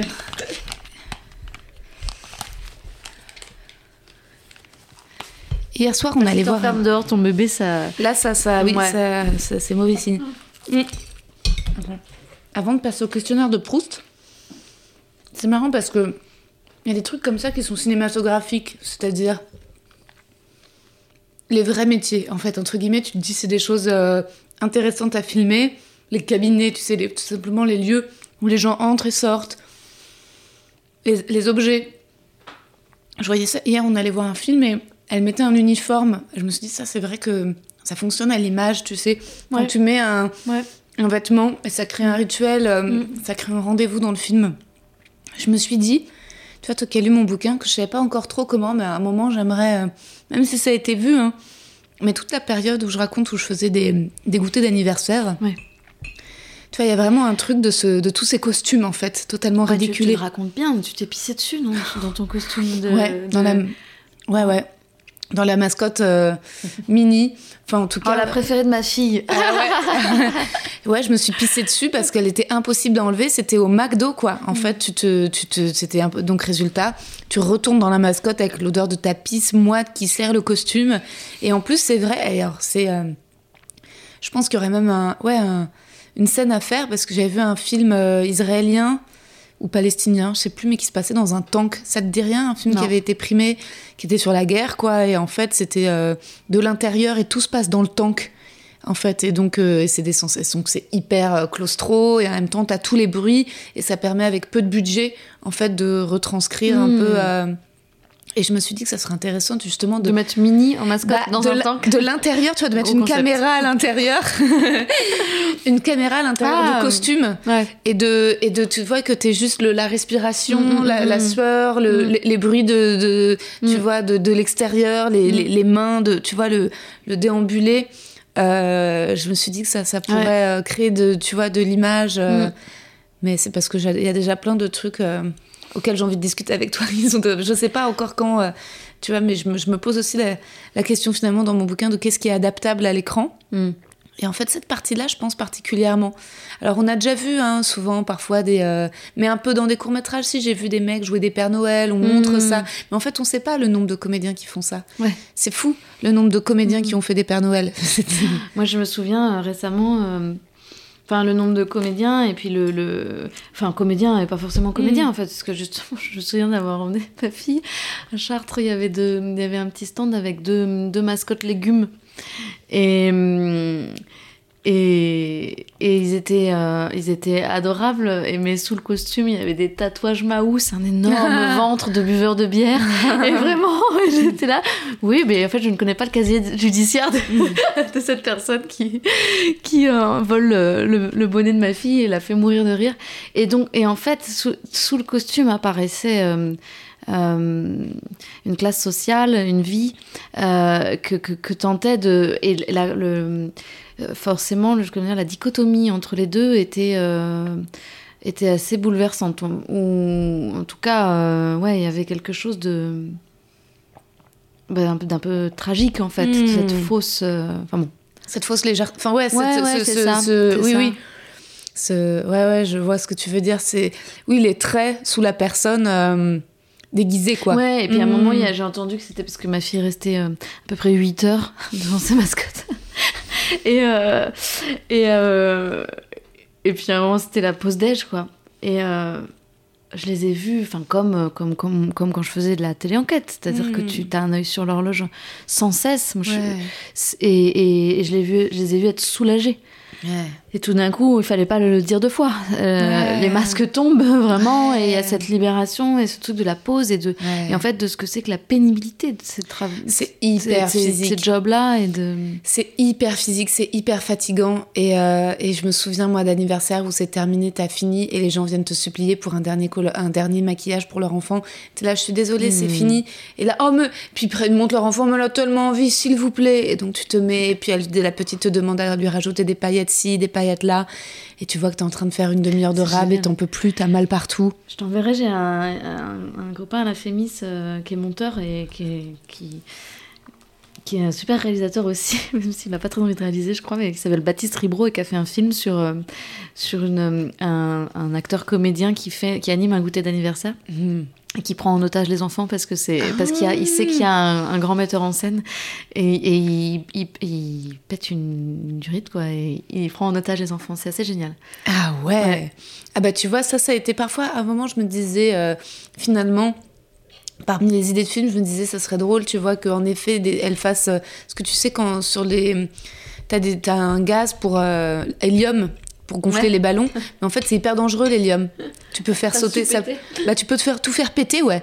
Je me disais, euh, est-ce que tu vois le pers un personnage de, de, Nana qui fait des qui anime des anniversaires et qui fait un attentat Et est-ce qu'elle le programme? Ou alors en effet le une comédienne qui vient faire un raté, qui vient faire un goûter d'anniversaire chez une comédienne connue et qu'elle connaît en fait et qu'elle a avec qui elle était à l'école quoi, mmh. qui entre temps, euh, ouais, euh, ouais, mais ça m'est un peu arrivé en fait une fille qui était à Florent quand j'étais en classe libre et que, dont moi je me souvenais pas trop mais qui elle euh, pour le coup se souvenait de moi et qui m'avait vu dans les spectacles de classe libre et quand elle m'a vu débarquer avec le tu vois le costume de ce jour qui étaient tous ridicules elle était ah oh, Rosa mmh. mais tu vois et elle, elle avait un grand impart euh, c'était sa petite maman non elle était c'était la tata je crois mmh. que c'était ça et mais j'ai vu dans ses yeux le oh ah ouais, terrible. Ah ouais, ouais, ah, ouais. Terrible. Ouais, c'était, c'était glauque. Mais bon, en même temps, c'est bien d'avoir vécu ça parce que ça te donne un plafond de de, comment dire, dans ta vie. Le, mm. Voilà, le... Et toi, aujourd'hui, mais en plus, est-ce que d'être maman, ça n'a pas aussi apaisé, en fait, quelque part, toutes ces... Parce que tu dis, il y a tellement plus grave, en fait, que, que quoi qui puisse se passer sur un plateau? Ah oui, tu penses sur les... Euh, de toute façon, à un moment, je me suis dit... Euh, soit j'évacue la souffrance de ce métier, soit j'arrête complètement. Après mmh. la première saison, quand tout le monde m'a dit, tu verras, ça passera. Mmh. Après le premier jour de tournage, en fait, c'est passé le dernier jour de tournage. Mmh. Et là, je me suis dit aussi, euh, va falloir arrêter de te gâcher le plaisir comme ça, parce que c'est quand même vraiment euh, pas rigolo. Et, et donc, pour l'instant, euh, j'ai réussi euh, à évacuer la, la souffrance euh, de ce métier, à, même si je suis sujette au trac et tout. Et, et après, euh, non, aujourd'hui, ça me questionne beaucoup sur, euh, sur la porosité qu'il y a entre les rôles et soi, mmh. et sur le fait de ne pas infliger à mes filles, enfin, voilà, des, des, des choses, enfin, d'être, de savoir cloisonner, en fait. Mmh. Ça me... Ça m'aide beaucoup à cloisonner, à, parce que j'ai pas beaucoup de frontières mmh. et je ramène beaucoup le travail à la maison forcément mais parce que ah, c'est compliqué hein, ce métier là ouais, bah, bien sûr c'est toute ta vie c'est toute ta vie et puis c'est c'est tu l'incarnes donc ouais. en fait comment tu coupes c'est une, une, grande question mais ça m'aide à ça ouais Ça m'aide euh, À dire stop. ah allez. oui, à faire attention à elles, à les protéger de ça. Hmm. euh. À pas les amener partout sur les plateaux, si, quand même un peu? Non, elles sont venues une fois. Mm. euh, sont venues une fois sur 10%.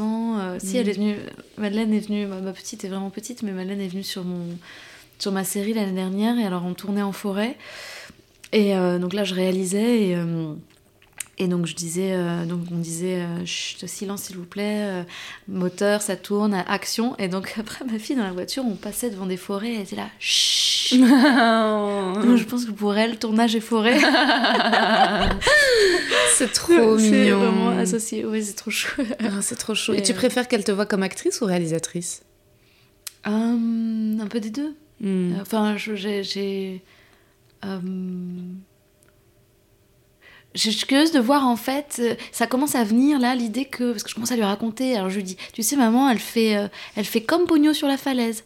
Euh, Hmm. Elle raconte des histoires, bon avec des vrais gens, mais c'est un peu comme Hmm. voilà, elle fabrique ça et machin. Donc pour l'instant, euh, mais mais bon, ma fille, elle a envie d'inviter. Elle me dit régulièrement, maman, on peut inviter Pogno Hmm. et Sosuke à la maison. Donc en fait, où tu te dis ah oui oui non alors. ça va être compliqué le moment où elle va déjà qu'on se voit beaucoup aussi en visio, tout ça. Donc l'image, elle existe déjà, cette dématérialisation. Hmm. Et aujourd'hui, il n'y a pas de conscience que c'est de la fiction. Pogno euh, Ouais. existe, hein, Ah oui, oui. ce petit poisson fille. Ouais, ouais, ouais. Et donc, euh, mais comme actrice, je me dis le jour où euh, où je vais euh, où je vais pouvoir, enfin, lui montrer des choses et avoir euh, sa réaction. Est-ce que je vais la faire rire? Est-ce que je vais, euh, est-ce que euh, Et si ta fille te dit qu'elle aimerait devenir comédienne, comment tu réagis? Sachant, tu vois. Oh, plutôt bien, parce que je. je, je- J'ai l'impression que je, je, je- Oui, oui, je, je, je- Tu la décourageras pas? Ah non. Non. J'ai même un peu peur du- de l'inverse, De c'est-à-dire. l'encourager. Non, ou Mm. de lui passer un peu le virus. Hmm. Tu vois, euh, avec euh, un papa producteur, une Mm. maman actrice et réalisatrice et scénariste, je pense que ça va. C'est, je- j'ai du mal à les projeter dans autre chose qu'un métier artistique. Mais je- oui. je les vois peut-être plus dans la littérature. Et, mais si elles me disent, euh, maman, on veut coder, euh, tu vois, je suis prête à ça. Ouais. Ouais. Je dis, non, chérie, le code n'est pas un métier d'avenir. Fais actrice. Bah ouais, c'est c'est marrant, hein, parce que moi, euh, ayant pourtant tellement souffert de ma famille qui me disait Ah, viens de mon oncle, ma tante et mon père, les actrices c'est des putes, Ouais. fais pas ça. Mais Oui, mais c'est notre époque. malgré tout, oui, mais je sais pas si moi je ne ferais pas pareil. Dans- Je dirais pas, sois pas actrice, c'est un métier de pute, mais. Mais si j'ai un enfant, je pense qu'en effet, je... ou tu vois, je vois avec le fils de ma meilleure amie, j'aurais envie pour lui d'une vie un tout petit peu plus simple, un tout petit peu plus douce, un tout petit peu plus en.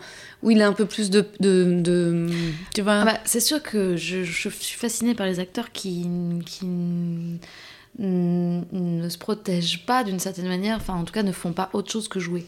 Euh, les acteurs qui, les actrices qui qui ne sont pas auteurs, ne sont pas réalisateurs, ne montent pas leur spectacle, ne- n'écrivent pas, ne sont pas en, en gros à l'initiative. Ça, ces gens-là me, me, me fascinent parce que je sais pas comment on peut trouver un équilibre euh, dans cette attente-là.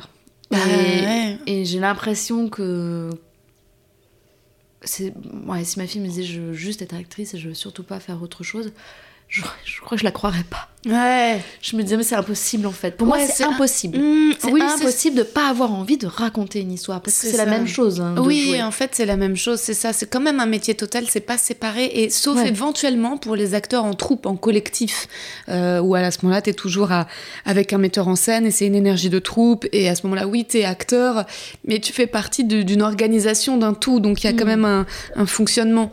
Mais si t'es actrice et que c'est juste euh, passer des castings et attendre des réponses, mais si, hein, c'est quand même le cas de beaucoup. Bien sûr. Euh, et là, oui, c'est vrai que ça paraît euh, trop, euh, trop limitant. Il faut, c'est vrai que en fait, au- en fait, ça va quand t'es jeune, éventuellement dans ta vingtaine, parce que finalement, tu, tu sais pas quoi. En fait, t'es, t'es quand même un peu amené d'un truc à l'autre, mais Ou quand t'as des leviers parce que hum, t'as une assise qui fait que tu peux décider. voilà. Ou quand bien sûr, tu fais partie de, de la poignée d'acteurs Voilà. connus qui, en qui effet, choisissent. qui se permettent en effet de voilà d'aller à la Mm. salle de sport ou de partir en vacances et de, j'en sais rien, de s'occuper de leur baraque quand ils tournent pas. Et même de choisir euh, les récits. Ouais, et de choisir, de recevoir plein de scénarios, de les lire et Moi de je dire ça choisis, oui, mais ça du non. coup je tourne pas. Ah, mais ça, c'est trop bien. C'est que t'en es aujourd'hui au stade où tu passes presque plus de casting si on te propose des rôles. euh, Mmh, ouais, mais beaucoup de récits encore euh, assez délétères, Ouais. assez mmh, rétro, euh, assez. et donc, euh, il y a un entre-deux, je pense, aujourd'hui, pour moi, euh, où j'ai pas encore, justement, parmi cette poignée d'actrices euh, à qui on peut, sur qui on peut monter un film, euh, voilà. Un endroit aussi de mon exploration, euh, du jeu, tu vois, ou euh, ce que je disais, aussi parce que ça, la question du désir chez les acteurs, c'est terrible. J'ai trop de désir pour euh, parfois sur, des, sur certains films et c'est pas sexy le désir, quoi. Ça, c'est dur. Mm. Enfin, je trouve que c'est le truc le plus dur, je pense, avec le métier d'acteur et d'actrice. Ouais. Pas sujeté au désir des autres, il faut surtout pas que tu montes le tien. Ouais. Enfin, faut surtout pas que t'en aies parce que souvent, il est. En fait, il est lourd, il est. Tu vois, il est trop. Ouais. C'est- C'est. C'est compliqué. Ouais. Et, euh, et donc, euh, donc aujourd'hui, la, la- la qualité des scénarios que je reçois, euh, comme je- j'estime qu'on a une responsabilité quand on fait ces métiers, et ça c'est très difficile, hein, parce qu'entre le plaisir de jouer, d'avancer, d'apprendre, et, euh, et devoir porter des choses et des valeurs avec lesquelles on n'est pas tout à fait aligné, Ouais, ouais. je pense que c'est ce qui me pose le plus de problèmes aujourd'hui pour travailler sereinement. Ouais. Ouais. Mais c'est vrai que les temps changent et tu vois, avec tout. Et quand même, MeToo a changé quelque chose du métier de comédienne et quand même aussi de l'initiative de la part des actrices américaines comme euh, Reese Witherspoon qui se sont mises toutes bien à devenir. à euh, produire. à produire. Voilà. Il y a eu quand même un shift où tu sens bien aussi que ça, ça va vers les actrices françaises. Peu, mais on, on sort quand même de la, toute la période de la nouvelle vague où tu avais vraiment. Ouais, c'est ouais. autre chose qui se dessine, quoi. Et tu te dis, euh, putain, Mazel Tov à celles qui ont été entre ces deux périodes, comme les Julie Delpy ou même les Maïwen, qui ont dû faire avec euh, une période qui n'était, où il n'y avait pas encore de place vraiment pour elles, quoi. Mm. Et où euh, tout le monde, enfin une, une femme qui prend le lead, c'est euh, c'est une folle, c'est Ouais. une chieuse, elle est ingérable. Ouais. Euh, et euh, mais euh, en fait, forcément, quand, quand on devient euh, acharné, euh, quand on a tant d'obstacles, tant de refus, tant de. Oui, puis les gens sont tellement habitués à nous voir euh, gentilles et souriantes et Mm. dire oui que si à un moment on, Ouais. en fait on change de visage Ouais. pour asseoir une autorité, bah tout d'un coup on est Mm. terrifiante. Mais euh, c'est parce qu'en fait il y a tellement de surjeu de l'autre côté à à la douceur Ouais. qu'en fait si à un moment tu mets un tout petit pas en arrière, oula, Ouais. grosse connasse. C'est très compliqué, ouais. Je vais te poser des petites questions du peu- questionnaire de pause. Après je te laisse filer pour d'autres. Euh, non mais t'inquiète pas parce que je pense que. Ah, zut, tu t'auras- T'inquiète, je prends, je prends le suivant. J'ai pas du tout envie de courir. T'inquiète. Pendant le temps. La qualité que tu préfères chez un homme? Je vois, je vois mon mec et il en a tellement que je me. Bah, je sais pas. euh, euh, c'est quelque chose autour de la du rapport aux autres. C'est le le- l'amour des autres, mais altruisme, c'est pas, c'est un peu, Mm. c'est quelqu'un que je vois aimer les gens, euh, être bon avec eux. euh, voilà. Enfin, c'est comme ça que c'est. C'est de cette personne-là dont je, je suis Trop belle réponse. Et c'est vrai que ton mec est adorable et que t'as déniché un peu le mec idéal. Mais si on peut donner un indice, c'est qu'aussi vous étiez amis avant. Et ça, ça peut. Ça voilà, c'est pas, c'est pas un coup de foudre, une histoire passionnelle. C'est vraiment une histoire de, Ouais. de longue euh, complicité. Ouais, bien sûr. Mm. La qualité que tu préfères chez une femme? Ah, intéressant. Euh, son humour, je crois. Le principal trait de ton caractère. Oh là là là. le principal trait de. euh, comment, je le, comment je le définis? Un truc, euh, je dirais sinusoïdal. Ah ouais? Je te trouve vive. Ah, vive Ah ouais, Ah ouais, non, t'as trouvé vive. un mot qui va bien mieux avec ta question. ah ouais, c'est gentil, merci. Mais, mais c'est sinusoïdal, c'est-à-dire que. ça monte et ça descend Oui, euh, en hypnose justement, il y a un truc qui s'appelle les métaprogrammes. C'est des grilles de lecture où tu peux, euh, tu peux, euh, tu peux euh, dire est-ce que tu es dans le temps, hors du temps, euh, est-ce que tu es linéaire ou digressif ou euh, disruptif, est-ce que tu es minimisateur ou amplificateur. Mhm. Euh, et moi, je suis digressive et amplificatrice, Mm. donc ça crée des roller coasters. Waouh Ce que tu apprécies le plus chez tes amis. Euh, leur confiance euh, à- dans notre amitié et ouais, je redirais leur humour Hmm. Et la dernière chose qui me touche le plus, c'est pas, c'est quand je découvre euh, à quel point elles me connaissent. Hmm. Je me souviens de ma meilleure amie. euh, euh, tout d'un coup, se mettant à me préparer, on était avec deux trois amis et je tournais le lendemain et je la vois s'affairer et, et en fait elle avait senti que je commençais à stresser et je la vois s'affairer pour me préparer un petit thé en me disant bon la Fanny elle commence à et vraiment j'ai eu ce truc de ah ouais ok elle me connaît si bien Elle t'anticipe. ouais Ouais, c'est joli. Normalement je suis censée répondre avec un seul mot hein. Oh non, mais t'inquiète, mais, c'est- mais j'adore. Est-ce ton principal défaut? Je prends beaucoup de place C'est bien. Non, je t'assure. C'est, toujours. euh, toute façon, une qualité a toujours son, son versant, son Mm. pendant, un défaut aussi. Donc, euh, ça peut être bien, mais euh, je suis très auto-centrée.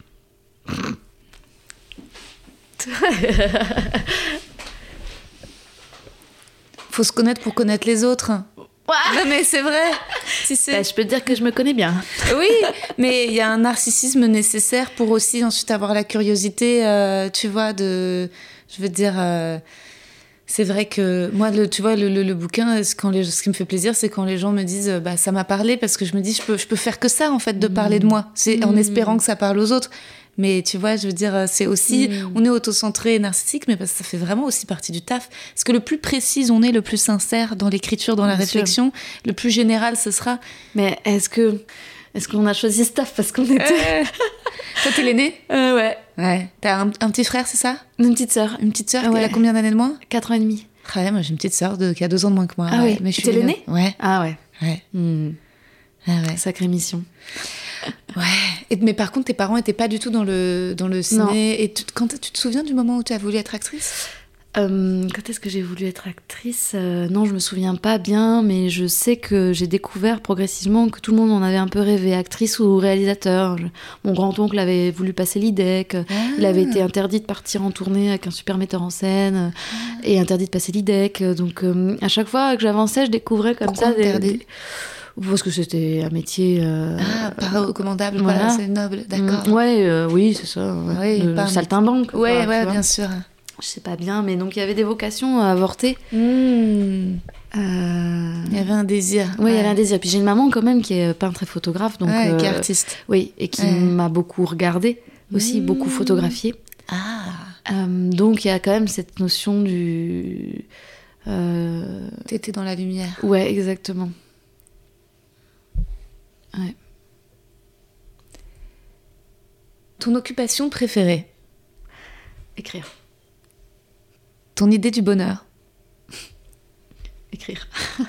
Quel serait ton plus grand malheur? Euh, perdre, euh, perdre euh, la cellule que j'ai avec mon amoureux et mes filles. Et tout ce qui rayonne autour, tous ceux. Et celles. Où aimerais-tu vivre? Je suis bien là où je suis. Euh, Un peu Mais en dehors de Paris. un peu en dehors de Paris. Et j'aime beaucoup l'Angleterre. Mhm. Ouais, mais je pense que c'est parce qu'il y a ma petite sœur qui est là-bas. Fanny Sydney, c'est ton vrai nom? Et no. Eh no It's a name star. Yeah, it's an American name. Et tu te souviens du moment où t'as changé ton nom? Ah, ouais. Ah. Bien, je m'en souviens très bien. Je, je rentrais d'un voyage euh, sur les traces, à l'origine de, de l'amour de mes parents, qui était un amour mythologique, puisqu'ils se sont rencontrés à 14 ans en Nouvelle-Calédonie. Ils se sont aimés sur une plage de sable blanc. Ils allaient le week-end faire du voilier sur l'île des Pins. Euh, ma mère ne mangeait que des pommes, un Éden. Euh, et puis, euh, ils nous ont emmenés en Nouvelle-Calédonie que euh, euh, quand on a eu 15 ans, on n'y avait jamais été. Et, là, euh, c'était compliqué parce que leur couple se séparait, et, mais ils revisitaient euh, ces origines-là. Et dans tout ce voyage-là, euh, euh, on a fait une escale à Sydney. Et quand je suis rentrée, j'ai eu pour la première fois un rendez-vous avec un agent et qui m'a dit Bon, non, ton vrai nom, c'est pas possible, on va faire des coquilles partout. Euh, pourtant, il était plus simple que le tien. ouais. Et, euh, et donc, j'ai dit, euh, bah, je veux bien, euh, change. Ah, bah, d'accord. Et je comprenais que ça voulait dire qu'elle me prenait dans son agence. Et donc, j'ai dit, ben, Sydney, Sydney. Et en fait, euh, ça ressemblait à une- une- vraiment une décision complètement, euh, euh, tu vois, spontanée, insensée aussi, un peu très adolescente aussi. Sauf Euh, que c'était lié à l'amour de tes parents. Ouais, Ouais. sauf qu'en fait, c'est une manière d'être dans la filiation tout Ouais. en faisant un pas de côté, tout en. Mmh. Ouais, aujourd'hui, je. ouais. Il y a un moment où je me suis. J'étais pas bien avec le fait d'avoir choisi ce nom-là. J'avais Ouais. un peu... Je trouvais ça débile, quoi. J'avais 16 ans. Ouais. En trois secondes, j'ai choisi un nom et maintenant, je vais le porter toute ma vie. Tout le monde me fait des vannes en me disant si t'avais été à Trouville, tu vois, Fanny Trouville. Et, euh, et, puis, et puis finalement, euh, là, je, je crois que c'était une. Ouais. Ouais, ça me va bien. Enfin, ça me va bien. Ce que tu détestes par-dessus tout. Euh, euh, la méchanceté, les connards et les douches, euh, pommeaux de douche. Euh, les douches où tu peux avoir un fil. La méchanceté, les connards, vraiment, j'y reviendrai, mais. non, mais les gens. les gens. Je sais pas. la- Qui se détruisent les uns les autres. Je sais Ouais. pas comment le dire, tu vois. Artistiquement, par exemple. Ça, ça me. Voilà. Et, et donc, les pommeaux de douche. Oui, où il y a qu'un petit fil de. Non, le- ouais, tu sais, en fait, les trucs là où t'as la grosse Ouais, pomme ouais. comme ça au-dessus de ta tête. Et sinon, t'as le choix avec un truc à filaire, hein, je dirais. Et tu ne sais pas. Et alors, tu vas comme ça, tu prends et ton l'eau pam, et d'un coup, le froid. froide. Ouais. Très bonne réponse. C'est vrai qu'on déteste ça. Ah, c'est trop ça, ça peut vraiment me mettre très en colère. Ah ouais, ouais. Ouais, j'ai des révoltes, euh, tu vois. Non, mais je vois ce que ah, non, des engagements. Hein. Oui, oui, mais la sensation de l'eau froide non désirée, et c'est très violent. Ouais. Comment aimerais-tu mourir? Euh, Très vieille. euh, très vieille et. euh, très vieille et. et très doucement. J'ai lu là euh, que euh, au moment de notre mort, euh, le cerveau émet les mêmes ondes cérébrales que dans les rêves. Et en fait, j'ai lu ça ce matin. Et, je me- ouais, ouais. et qu'en fait, c'est peut-être pour ça que les gens qui ont des euh, experiences euh, Mhm. sont, revi- disons, qu'ils ont re- revu toute leur vie, machin. Et en fait, c'est juste que ça, comme t'as les mêmes ondes cérébrales qu'en méditation ou que dans les rêves. Et donc là, moi, dans ce cas-là, je veux bien mourir très lentement pendant très très longtemps. Si en fait, c'est juste avant que ça s'éteigne là, c'est juste tu te prends un trip euh, monumental de. Mais doucement, quoi, tu vois, pas. Enfin, vraiment juste dans cette étape-là, là, dans ces ondes-là. Quel est ton état d'esprit actuel? Actuel, actuel? Là, là. Euh, là, je suis un peu dispersée euh, parce qu'il faut que je rentre euh, à Chartres, que j'aille chercher mes filles. J'ai envie d'écrire et, j'ai, et je suis digressive disruptive, donc j'ai des trucs dans le tout. Enfin, voilà. Mais. euh, euh, bah, c'est toujours le fait de faire les choses intensément et au moment d'en sortir, de réaliser toutes les autres choses. Et là, c'était, j'étais complètement euh, plongée. c'était trop bien. Merci Fanny. Merci Rosa. Et voilà, messieurs, dames, mes stambouliantins, stambouliantines, c'était Fanny Sidney qui a dû certainement utiliser ses dons d'hypnose pour me captiver, car avec l'émotion, j'avais oublié le nom de l'ex-femme de Tim Burton, l'actrice Helena Bonham Carter. Quant au film qui se passe dans un tank israélien, il s'agit de Lebanon, qui raconte la vie en huis clos de quatre tankistes pendant la première guerre du Liban. Je vous laisse à présent car j'ai beaucoup de travail. Je dois notamment préparer le Festival d'Avignon où je vais jouer mon spectacle au Théâtre des Béliers les 10, 16, 17, 18 et 20 juillet à 22h35. Par ailleurs, je relance enfin mon projet de newsletter. L'intérêt de s'y abonner, j'y donne en exclu les noms des prochains invités, prochaines invités du podcast. Je vous mets le lien vers le formulaire en description de l'épisode, ce l'onglet newsletter sur mon site internet. N'oubliez pas de renseigner votre ville pour être prévenu quand je viens jouer près de chez vous. Et maintenant, je vous fais de gros bisous. isso.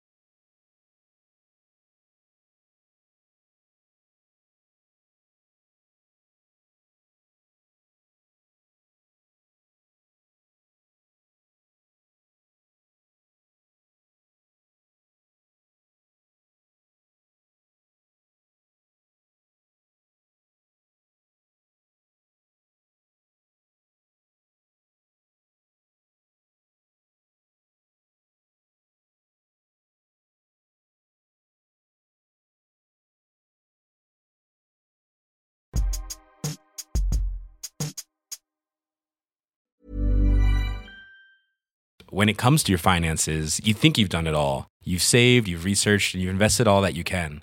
Now it's time to take those investments to the next level by using the brand behind every great investor, Yahoo Finance. As America's number one finance destination, Yahoo Finance has everything you need, whether you're a seasoned trader or just dipping your toes into the market.